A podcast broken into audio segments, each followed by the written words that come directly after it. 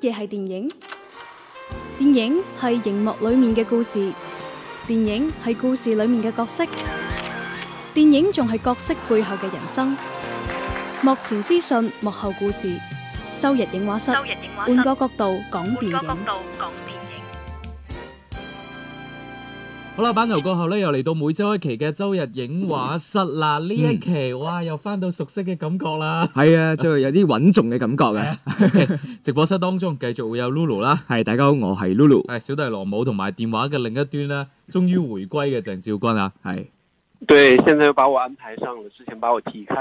邊有 哇！啊你？真啊係你我哋上睇橫截曲，上期節目為咗令你可以安心咁樣講嗰套電影嘅感覺，專登安排咗個菜單俾你。係哇啦，真係，而且明明 上個禮拜係佢踢開我哋。係啊。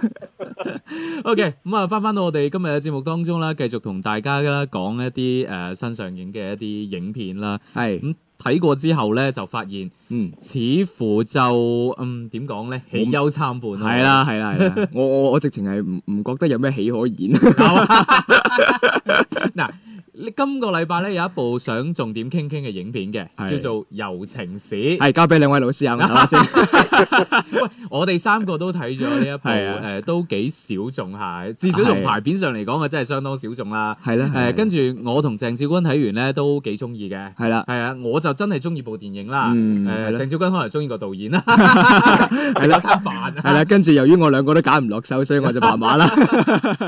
我露 所以露露露是对这部电影没有感觉是 吧？係啊，係啊，係啊，唔係我我冇咩真係想 feel 聽。先聽你講喎。係咯，既然我都冇乜嘢好講啦，我講下我感受先啦。因為我當時去睇咧，我睇完之後啊，點解呢部電影即係我睇完之後，我哋我同誒、呃另外兩位老師交流話啊，我睇完之後最大嘅印象就係香蕉啦。嗯咁啊、香蕉係乜嘢咧？咁啊，大家有有興趣嘅話，係可一以種水睇翻。果 咯，咁啊，我話呢部電影咧，其實個質感咧唔多似電影嘅。係係睇落去就係一個誒電視劇咁樣咯，嗯甚至乎都唔可以話電視劇，可能係一個我攞住自己個手持 TV 拍嘅一部片咁樣。佢有嗯啲鏡頭咧，一懟到埋嚟嗰下咧，你會令令令你覺得咧啊，唔係一個正常嘅拍攝手法嚟嘅 喎。咁啊，非正常拍攝手係法。啦，咁入邊佢講到嘅故事其實誒、呃有趣嘅，嗯即係一對母女啦，誒、嗯兩個人之間都有一啲感情嘅瓜葛啦。嗯咁誒、呃另外佢哋誒自己亦都有一啲感情上嘅牽扯。啊咁誒做完一個成個故事落嚟咧，我又睇唔出有啲乜嘢想帶到出嚟。咁、嗯可能就係母女之間矛盾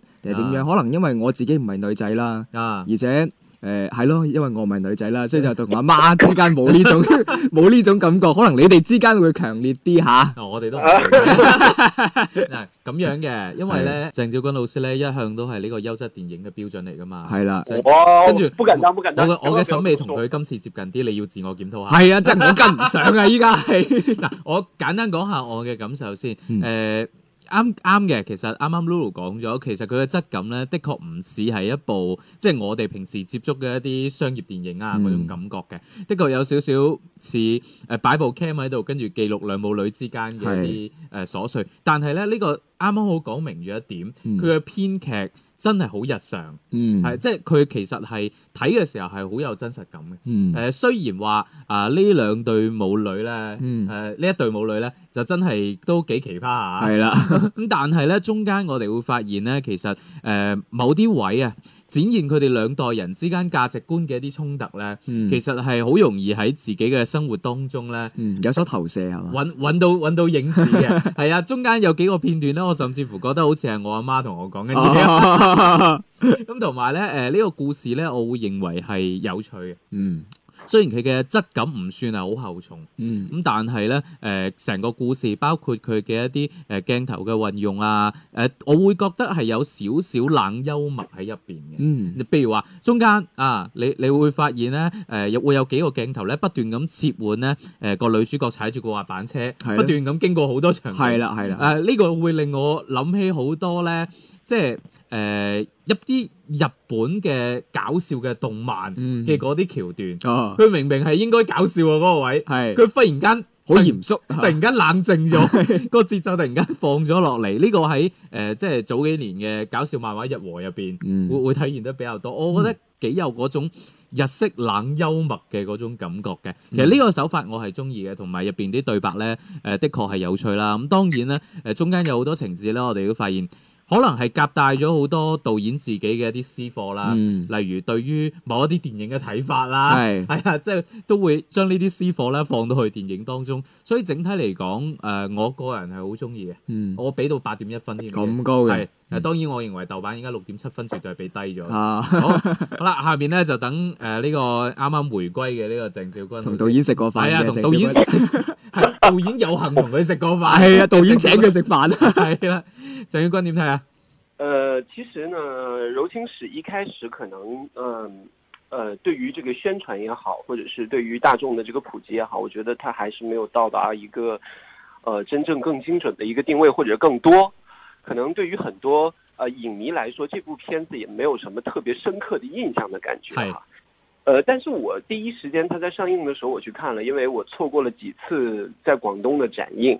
包括深圳也好，包括广州也好，这部片子是曾经播放呃放映过的。嗯，呃，我第一时间看完之后呢，我有一种感觉，就是我看了一个 非常搞笑的喜剧片。嗯，呃，因为整个从台词也好，包括人物的这个塑造也好，都非常的有个性。而且呢，我是觉得这种与众不同的塑造手法是这这一些年来内地电影非常少见的一部。而且它的这个题材的故事，它切中的是两代人之间的那种交流和感情，也是这个时代其实还蛮少触及的一个视角。所以我就从这两点，我认为是非常走心的一个电影。嗯，然后呢，我觉得， 呃，电影的这个搞笑的这个这个内容哈、是浑然天成的。我在看片的当中过程当中笑了无数次。嗯我是觉得他这种玩味的这个笑点呢，全部都在于两个人之间的那种相处关系和台词上面了，嗯非常有戏剧冲突的感觉。嗯，呃，虽然里面我觉得有一些段落挺文绉绉的，但是它那个文绉绉的来就挺有趣的，我觉得这个是很难忘的。还有呢，就再加上演员，那先不说，呃，导演和编剧本身的这个女主角哈杨明明，其他的像奈安呐、像张献民呐、还有李勤勤呐、这些稍微知名一点的哈，可能这个影迷会知道的。张献民是一个很知名的一个电影业内的一位老师，然后奈安是娄烨的御用的制片人。其实他们在后面的这段经历里面哈、并不是一个主要以演员身份出现的人，只有李勤勤是专业的演员，他反而把这种非专业的演员。后期哈、因为奈安小时候我看他电视剧长大的，嗯哦我是觉得把他们运用的非常的巧妙，把他们身上，呃，浑然天成的那种幽默感是在《柔情史》里面凸显的特别好，而且这些演员为他的这个电影加了特别多的分。嗯，呃，虽然我是觉得，就像刚才露露所说的，他这个一些镜头语言呐、电视剧质感啊，或者是呃一些小呃瑕疵位啊，我觉得这是对于一位刚刚执导长篇电影的一个女导演来说，这是在所难免的。但是我觉得从它的这个背后的含义、呈现的手法、演员的表演，我认为这部电影是非常有心的，嗯所以我个人就还蛮喜欢这部电影。呃，我可以再给大家说一点小内幕吧。嗯原来一开始的女主角不是她演，嗯她，最早定的这个人呢，其实露露我一直盼着她能喜欢她，就是 曾美惠子。哦點解我我發現咧，從上年開始咧，曾美慧之呢四個字一直出現喺我同鄭啊你老嘅師生命當中，係我同鄭老師嘅對話 當中，哦喂你唔好話喎，如果係咁樣咧，係我又有啲小期待喎，係嘛？即係曾美慧之演一個咁樣嘅角色喂，嘅話，而且咧，我有啲我唔知係我一開始睇得唔夠留心定係點樣咧，我明顯係覺得咧，楊明明啊，啊嗯佢喺呢部戲當中咧，佢一路都喺度食嘢噶嘛，嗯你有冇一一直喺度食嘢啦？係啊，同埋入邊啲小標題都係食物嚟㗎嘛，係啦係啦係啦，咁我係明顯覺得佢一開始出場嘅時候係瘦好多喎，啊，後尾係肥咗好 多喎，真 實，即係我係話誒，我我話究竟係我睇錯咧，定係話嗯誒佢真係喺拍攝即係過程冇當用中替？身嘅，係啦，食得好多導致到變肥咧，定係話佢真係想體現呢一種感覺？話我一開始係咁樣，慢慢食下食下之後，真係變食到肥咗，係話一個係有有意為之咧，定係唔小心造成嘅效果咧？係啦，講到食飯呢個問題咧，又要提到導演同鄭少君個餐飯食過啦，呃，其实我是觉得这个吃的问题，我也问过她，因为。嗯，挺特别的，因为她把三段式都用了三种这个非常特别的食物来代表嘛。她说，其实这个就是想用一种这个很仪式感的这种这种手法，让大家能够看得清楚这部电影。他所说的看得清楚呢，就是像奶啊、羊蝎子啊、呃、嗯伊丽莎白瓜这三种食物，就映衬了在那一时段里面啊，这个人物的这种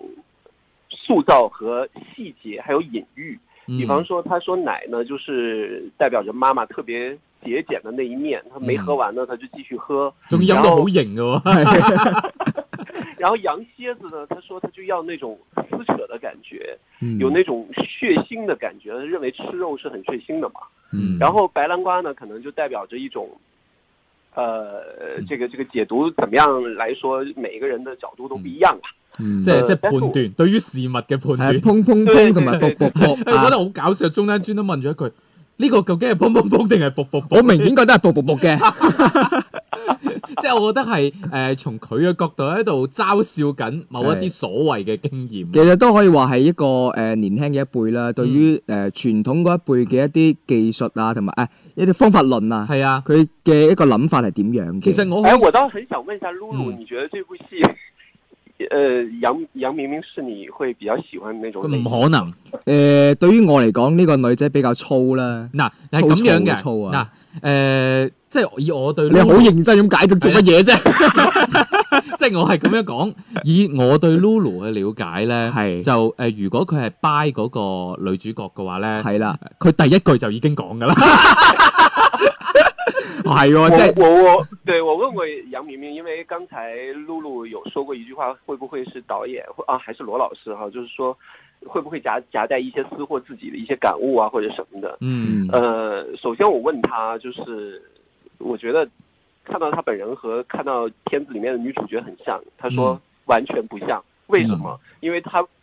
不不那么 作。嗯另外一点就是，所有片子里面女主角的妆都是往丑里化了，係啊。啊，係啦这。个我觉得还是挺好玩儿的。係啊，咁啱先，我覺得羅羅老師都對我嘅定位非常之明確，係啊又俾你捉到準 晒。如果我下，係因為我諗翻啊，真係如果每次係啊有一部電影係唔好睇嘅咧，係啊，我都會唯一講講佢嘅亮點就係嗰個女演員好睇。唔係，大家就插翻上一期啫哎嘛。講比家超，佢第一時間就先講個女主角 靚啦。你講先好 啊！ OK，誒、其實我係特別欣賞嘅一點，即係呢部電影嘅一點咧，嗯就係、誒，佢、係可以開場咧幾句對白咧，就基本上我會認為將嗰個角色立咗起身。係即係係如果大家有印象嘅話，其實差唔多第一 part 到，應該應該唔算劇透，因為好前面嘅。嗯誒，佢嘅母親出場嗰陣咧，嗯就專登講咗一句：你晚黑做乜唔關路由器？係呢啊，個呢個路由器呢個 WiFi 嘅磁場會影響我腦電 波。我覺得即係一句説話，係啦你就會嗯呢個就係嗰種好傳統嘅媽咪，係啦啊啊，可能突然間會令你諗起身邊好多嘅人。係啦，嗰啲相信文科嘅人啊，係啦，誒即係我我會覺得誒呢一點我係都即係係除咗佢嘅後期啊拍攝手法啊，佢捉得好準。係可能會比較顯得比較即係處女作啲之外咧，係係其實我覺得個編劇本身個劇本本身係係嗯都真係相當有趣。好啦，咁啊呢部電影誒、呃就講到呢一度啦。咁其嗯實誒睇唔睇嘅話，首先要睇下個排片本身唔係好多啊。係啦睇唔睇嘅話咧，就根據我哋誒、呃大家對我哋嘅了解嗯啊，結合自己嘅愛好。嗱，基本上從年齡分佈嚟講啊咧，我大概揾到一個原因，點解羅姆老師同埋鄭少君老師都中意我麻麻啦？啊因為我比較後生，啊，係啦。咁我 覺得我覺得後生嘅朋友咧，我就唔認真係考慮下我就唔係好啦認同啦啊！基本上咧，因為咧誒、呃我哋睇電影咧唔會淨係睇女主角靚唔靚啊，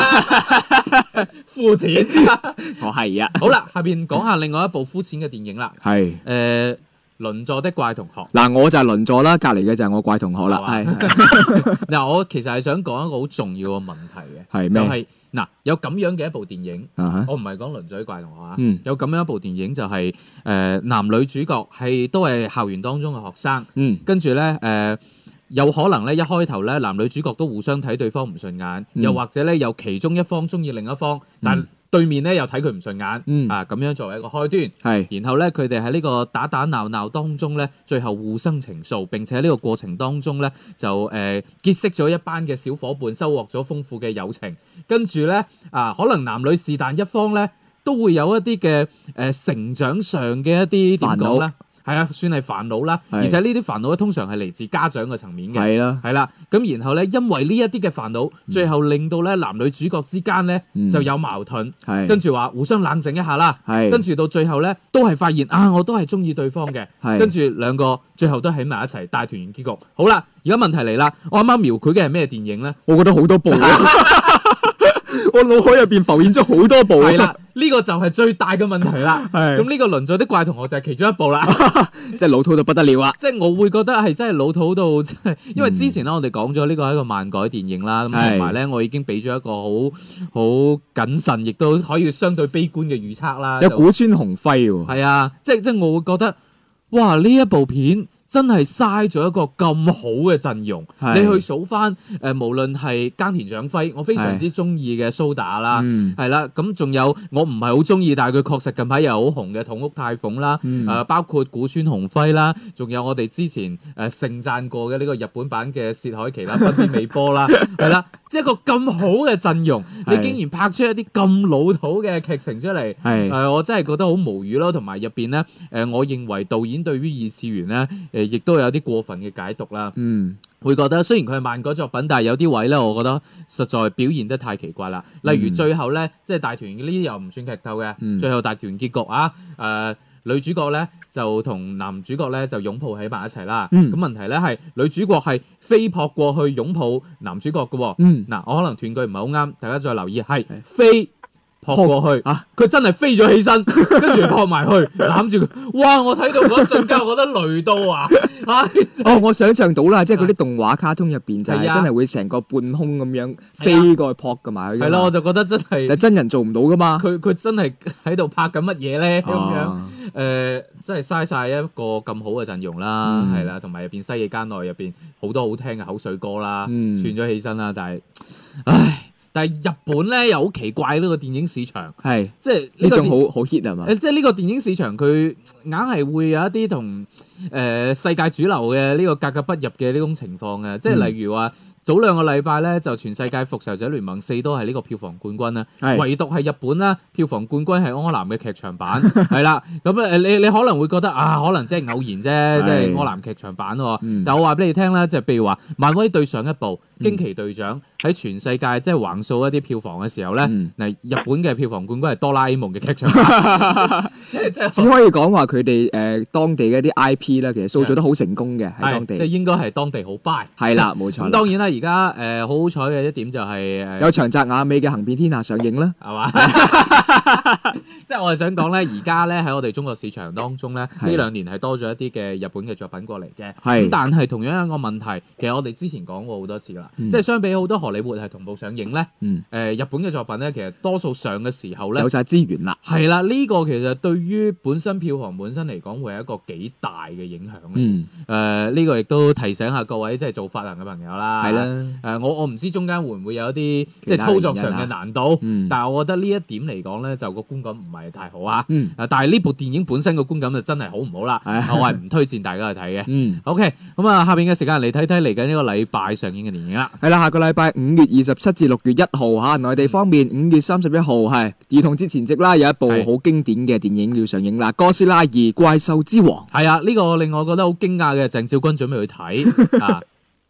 我很快就去看了。 係咯，即即係好似唔係好啱佢噶》嘛。，系呃啦，呃，不是不是，我是觉得有的时候我需要看这样的一些这个科幻大片来调剂一下胃口，哦我也不能永远都是看那些嗯容易睡着啊，或者是嗯 很闷的。呃，我是觉得有的时候需要口味要调剂。呃嗯另外呢，我是觉得这个片子上映的契机，我觉得我一定要去看。嗯，好。五月三十一 号嘛，係咁誒，呃當然哥斯拉呢咁有情懷嘅怪獸都好啱鄭少君咁 嘅我我我说实话，前面的哥斯拉我一部没有看过。啊，嗯，好得㗎啦，我哋信。啊系，好我哋下期節目啦，都會係重點講呢部嘅電影啊。咁啊，跟住仲有啦，五月三十一號啊，會有《托馬斯大電影之世界探險記》會上映，係跟住仲有《赤白一生一世》，呢個嚟自誒、呃一部一部紀錄片啦。係啊，赤白咧係中國嘅傳統樂器，咁啊係啦後尾咧傳咗去日本。呃嗯，誒咁、但但係咧中國咧係南宋之後咧就逐步失傳啦。係啦咁但係呢近排呢十幾廿年咧就慢慢有一啲即係叫做赤白回歸嘅一啲。嗯誒、，呃舉措啦，咁嗯樣係啦，咁所以咧就有一部咁樣嘅紀錄片。點解我會咁熟咧？係啦因為我做咗一個赤白嘅專 題。 我哋唔講。 仲有咧，好少知好功夫、醜娃娃，以及呢個六月一號嘅時候咧，喺係哆啦 A 夢大雄的月球探險記嚟啦擊。敗咗驚奇隊長嘅哆啦 A 夢啊！係啦，咁啊，仲有巧虎大飛船歷險記、潛艇總動員、外星寶貝計劃講完啦。嗯係可以睇得出啊我哋方面呢個兒童節檔期咧就非常之多呢啲嘅卡通啊國產動漫咧。係啦嗯好咁我睇哆啦 A 夢啊！吓。 跟住香港方面啦，啊呢部咧五月三十號吓會上映嘅《再見亦是狗朋友二》，即係啊即係我一哋條狗的使命二啦。係啦，咁啊，香港嘅朋友可以參照我哋上一期節目嘅一啲影評啦。係啦，咁啊跟住仲有啦《哥斯拉二》吓，呢個香港譯名叫《王者巨獸》。嗯啊，跟住仲有萬有金錢，跟住仲有呢個復活的老路修啊啊，，呢個動畫吓，跟住仲有沒有你的生日會會上映嘅，係啦，咁啊嚟緊咧就基本上係兒童節檔期會勁啲啦，嗯就當然哥斯拉可能啱大朋友睇啲嚇，嗯咁啊仲有一眾嘅國產動漫啦，仲有哆啦 A 夢啦、誒阿拉丁等等啦嗯呢啲啦，誒各位嘅小朋友家長咧，唔該啊幫你嘅小朋友慎重選擇啦，係啊，你哋最好揀到朝早去睇，我哋夜晚去睇避開啲啦，係咁嘛咯，哎呀 你 make 啲好唔好啊？ 嗱你你六月一號就唔可以睇電影啦嘛，咁啊係嘅，係啦，咁哦啊 即係我我要我要补充，我要补充，啊嗯即係你有小朋友 啊，不是不是不是，呃，五月三十一号还有一部片刚刚进档的，就嗯是来自于一个纪录片，就是卡拉斯的纪录片，叫《卡拉斯为爱发声》啊、为爱而生。哦嗯呃，这部片子是五月三十一号会在内地的，呃，应该是一联院线吧，会嗯上映的。这个也可以值得去推荐，因为卡拉斯啊，著名的女歌唱家。嗯嗯，係啦，即係果然係你先知啊。 係啊，咁喺度咧，亦都誒、呃即係講俾大家聽啦，推薦俾大家啦係等大家留意一下啦。好啦，今期節目同大家講到呢一度，下期節目會同大家講講呢個哥斯拉啦。嗯，好，下期再見，拜拜。拜拜。周日影畫室，換個角度講電影。